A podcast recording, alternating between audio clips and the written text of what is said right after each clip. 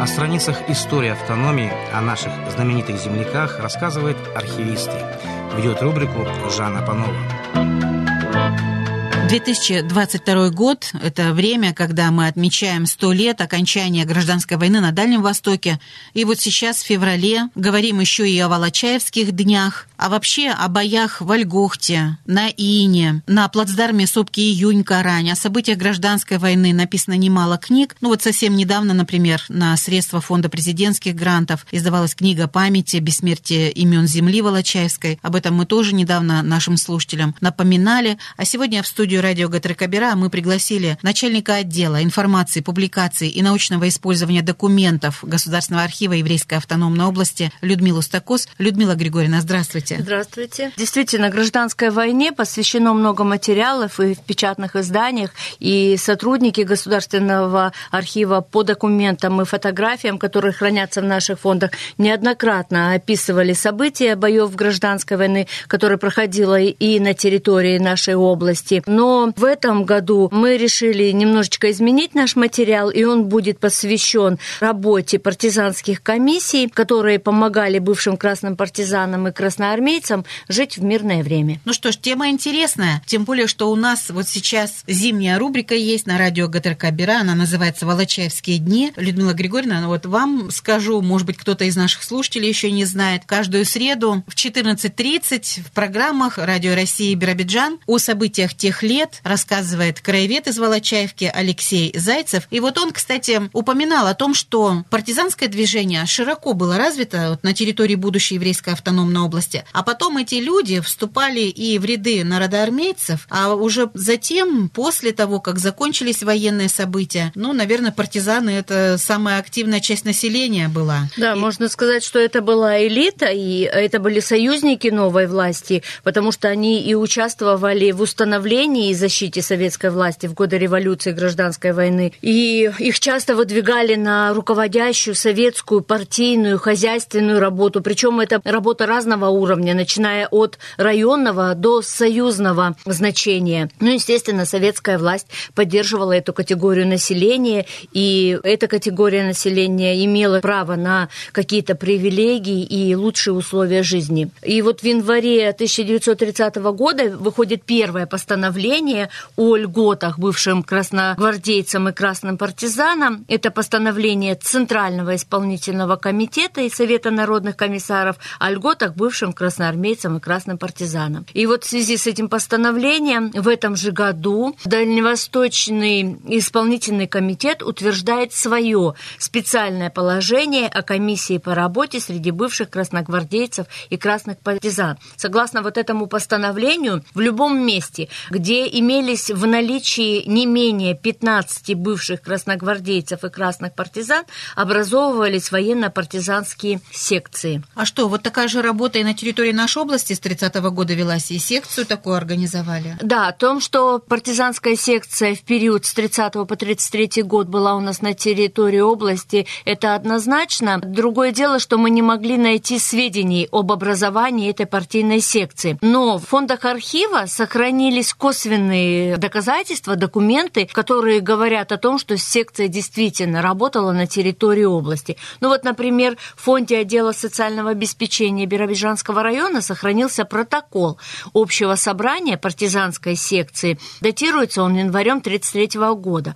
В фонде исполнительного комитета Биробиджанского городского совета депутатов трудящихся в отчетах о работе поселкового совета за 1932-1934 годы имеется сведения о том, что партизан Казанская секция работала, что ею проведено четыре заседания и даже указаны темы о питании, об учебе, о праздновании и прочее. Но кроме этого у нас еще есть интересные заявления от бывших красных партизан и красноармейцев, которые поступали в секцию вот при вот Биробиджанском горсовете. Людмила Григорьевна, а вот интересно, что в заявлениях люди писали, о чем просили, в чем нуждались? Могу привести два примера из большого количества заявлений заявлений. Иванова Кеслер, это партизанка, она обращалась в комиссию 10 мая 1933 года. В своем заявлении она указывала, уезжая в отпуск по врачебной комиссии в Кисловодск, прошу комиссию все мои права на получение продуктов распространить на мою мать. Прошу оказать полное содействие в получении пайка, а также мануфактуры на будущее. И еще одно заявление Букина, это партизан, обратился он в комиссию 1 июня 1933 года. В заявлении он писал, прошу не отказать мне в просьбе о включении меня участником в посадке коллективного огорода, а также прошу включить меня в вашу секцию с правом получения всех возможностей как на себя, так и на семью. Вот если мы прочитаем все эти заявления, которые остались, сохранились у нас, с ними внимательно ознакомимся, то можно смело утверждать, что просьбы у партизан были разные, и партизанские секции играли большую роль в повседневной жизни бывших партизан. Они оказывали им помощь в снабжении продуктами питания и одеждой, занимались трудоустройством партизан, помогали в получении различных льгот и пенсий. Ну, действительно, любопытные такие заявления, интересные документы. А, Людмила Григорьевна, есть вообще материалы у вас в архиве о том, как эта секция работала и какие направления можно было задействовать, чтобы помогать действительно бывшим партизанам и красногвардейцам? Да, секция помогала партизанам в разных условиях и в разных жизненных ситуациях. У нас есть очень один интересный документ при подготовке материала, мы его обнаружили. Договор, который был заключен между управляющим организацией ГОРД Ченом и председателем секции партизан Кривопольцевым. Для наших слушателей надо, наверное, расшифровать да, слово ГОРД. Это да, да. словарь сокращений, говорит, что это слово означает городская организация розничной торговли. Вот между этой организацией и секцией партизан был заключен договор. Согласно этого договора, партизанская секция выделяла шесть партизан, рыбаков, которые должны были наловить рыбу, и 50% они отдавали торгующей этой организации, 50% оставалось партизанскому ларьку, который предоставлял эту рыбу бывшим партизанам. В договоре указано, что рыбы должны были поймать не менее 34 килограмм и сдать ее по цене 1 рубль 50 копеек за килограмм, независимо ни от породы рыбы, ни от ее размеров. В свою же очередь, организация розничной торговли должна обеспечить 6 партизан и 17 человек иждивенцев дополнительными жирами и обеспечить рыбаков одеждой, сапогами, дождевиками и костюмами. К сожалению, мы не нашли, был ли этот договор исполнен,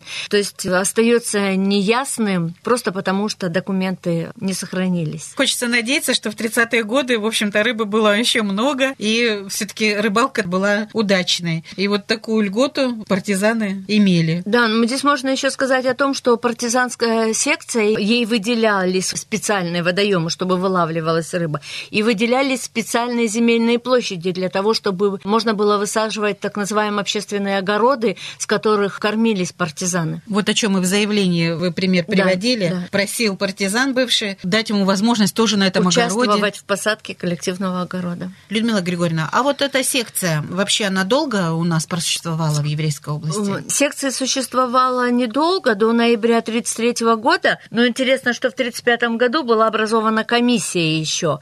Но вот эта секция была ликвидирована 1 ноября 1933 года, потому что Всероссийский Центральный исполнительный комитет принял решение ликвидировать все общества и ячейки бывших красногвардейцев и красных партизан, но это же решение и утверждало инструкцию о порядке и выдаче удостоверений бывшим красным партизанам. Но здесь надо, наверное, сказать о том, что получить статус партизана и получить удостоверение было делом нелегким. Чтобы подтвердить этот статус, нужно было не только, как пишут документы, подтвердить боевое прошлое, но и указать обстоятельства, характеризующие еще и послевоенную деятельность. И таким образом, Людмила Григорьевна, известно нам сегодня о том, какие, допустим, документы должен был человек предоставить, чтобы потом стать обладателем такого удостоверения? Ну, вообще эти удостоверения выдавались по специальной инструкции. Эта инструкция называлась «О порядке выдачи удостоверений бывшим красногвардейцам, красным партизанам».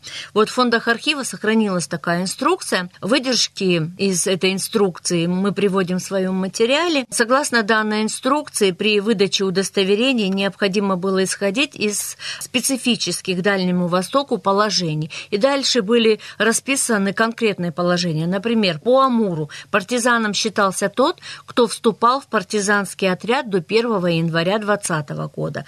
По Преамурью и бывшие Преамурские области партизаном считался тот, кто вступил в партизанский отряд до занятия города Владивостока, это 1922 год. Но здесь же есть примечание, что вступление в отряд в момент японского выступления в апреле 2020 года в Хабаровске, Спаске, Владивостоке, Нижнем Уссурийске дает право считаться партизаном только в том случае, если вступивший продолжал оставаться в отрядах. И участие только во время выступления японцев, ну, не давало ему права быть партизаном. Кроме того, перешедшие в партизанские отряды из белых армий и служащие учреждения белых не могли считаться партизанами, если после перехода в партизанский отряд они не принимали участие в боях против белых. Ну, там еще сказано о пленных, например, красноармейцев, и которые были арестованы за большевизм, привезенные на Дальний Восток в эшелонах смерти, которые вступили добровольно в белую армию, затем перехода в партизанские отряды, они тоже считались красными партизанами.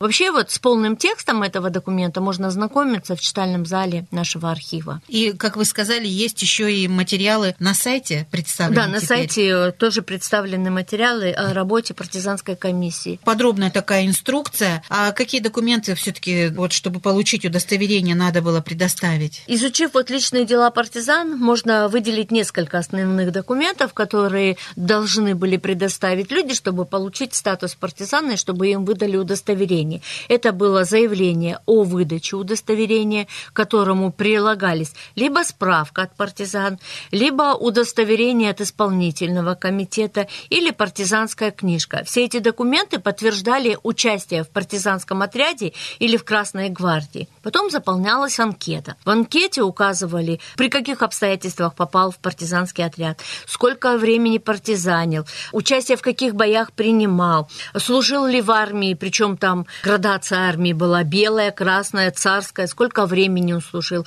ну и другие биографические сведения. Кроме этих документов, нужно было еще отдельно заполнить анкету по установлению факта участия в Красной гвардии или красных партизанских отрядах. Приведу часть текста из этой анкеты, что в ней писали. Сообщаю себе ниже следующие сведения. Прилагая документы или свидетельские показания, подтверждающие мое участие в отрядах Красной гвардии, красных партизан, прошу установить означенный факт и прошу зарегистрировать меня. Комиссия рассматривала эти документы и принимала решение. Если она принимала решение положительное, то на этого человека заводилась личная учетная карточка бывшего красногвардейца или красного партизана и выдавалось удостоверение.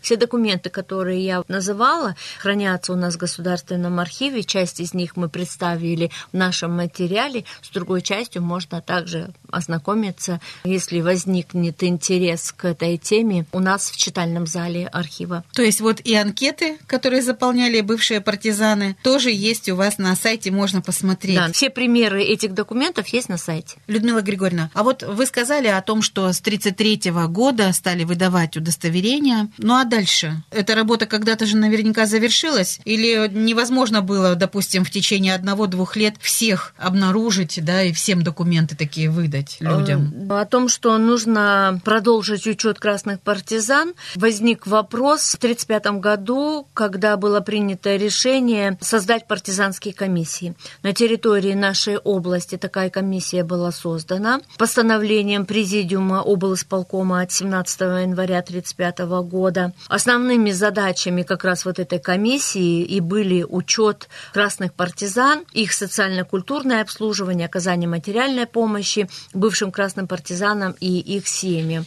И вот у нас в архиве сохранились документы этой комиссии по делам бывших партизан и красноармейцев. Их, правда, очень мало, всего 7 единиц хранения. Это постановление Президиума облсполкома, касающиеся деятельности партизанской комиссии. Это протоколы заседания комиссии и это списки бывших партизан. Но Совнарком в конце 1935 года посчитал, что партизанские комиссии жили себя, что они выполнили свои основные задачи, и как государственные учреждения они были распущены. А вот эти материалы, а также все другие, которые посвящены истории гражданской войны на Дальнем Востоке. И вот все, что есть на хранении у вас в Государственном архиве, Людмила Григорьевна, это все в отдельном фонде или вам приходится часто в разные обращаться какие-то фонды, чтобы вот этот материал систематизировать? Чтобы собрать этот материал, нужно просмотреть не один и даже не два фонда. Этот материал собирался по крупицам, и ну, очень сложно проследить какие-то события о гражданской войне. Нужно вникнуть, хорошо просмотреть, много документов пролистать,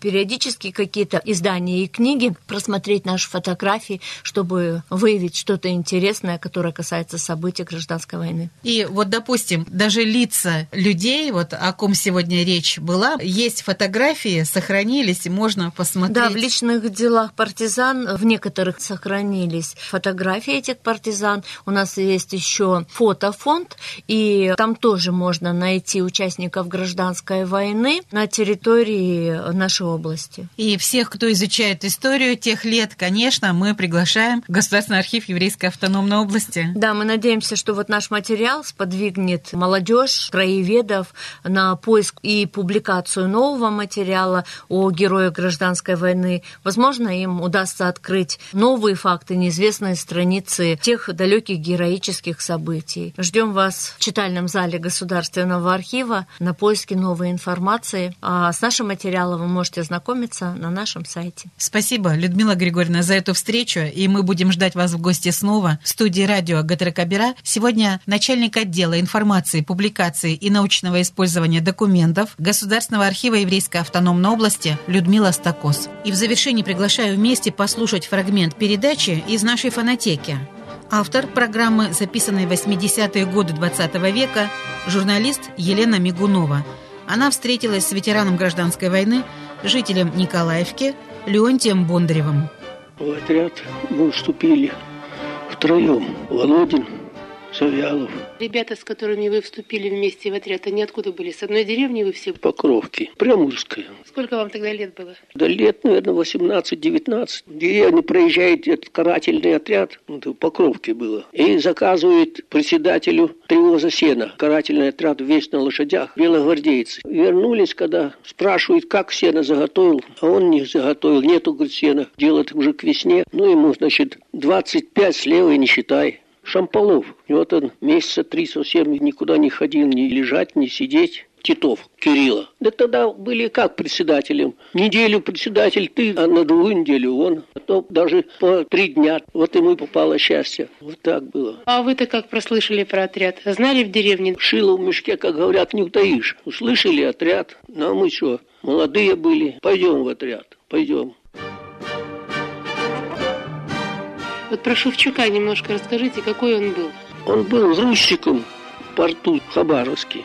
Во время войны воевал с германцами. Был прапорщиком при старом времени. Крестом наградили его. Когда здесь работал, вел пропаганду. Среди грузчиков, среди рабочих. А жил он в Архангелуке. Его, значит, арестовали. Брат услышал, что арестовали. Побежал домой, взял крест и говорит, что вы кого арестовали? Же героя арестовали. Его освободили. Потом белогвардейцы пришли когда в деревню. Его захватили дома. Сдавайся. А у него дом соломой крытый. Он на вышку залез, солому разгреб и спрыгнул. Лошадь у него стояла за сараем. На коня этого и убегать. Из леса вернулся Иван Шевчук в родную деревню командиром партизанского отряда. Луговую пошли, с Луговой на Ин. На Ине там бой ранило Ивана Павловича. Мы отступили обратно. Японцы, белогвардейцы организовали подводы Покровскую, Владимировку, Волочаевку. Тут бой получился крепкий. Целый полк этих японцев и белогвардейцы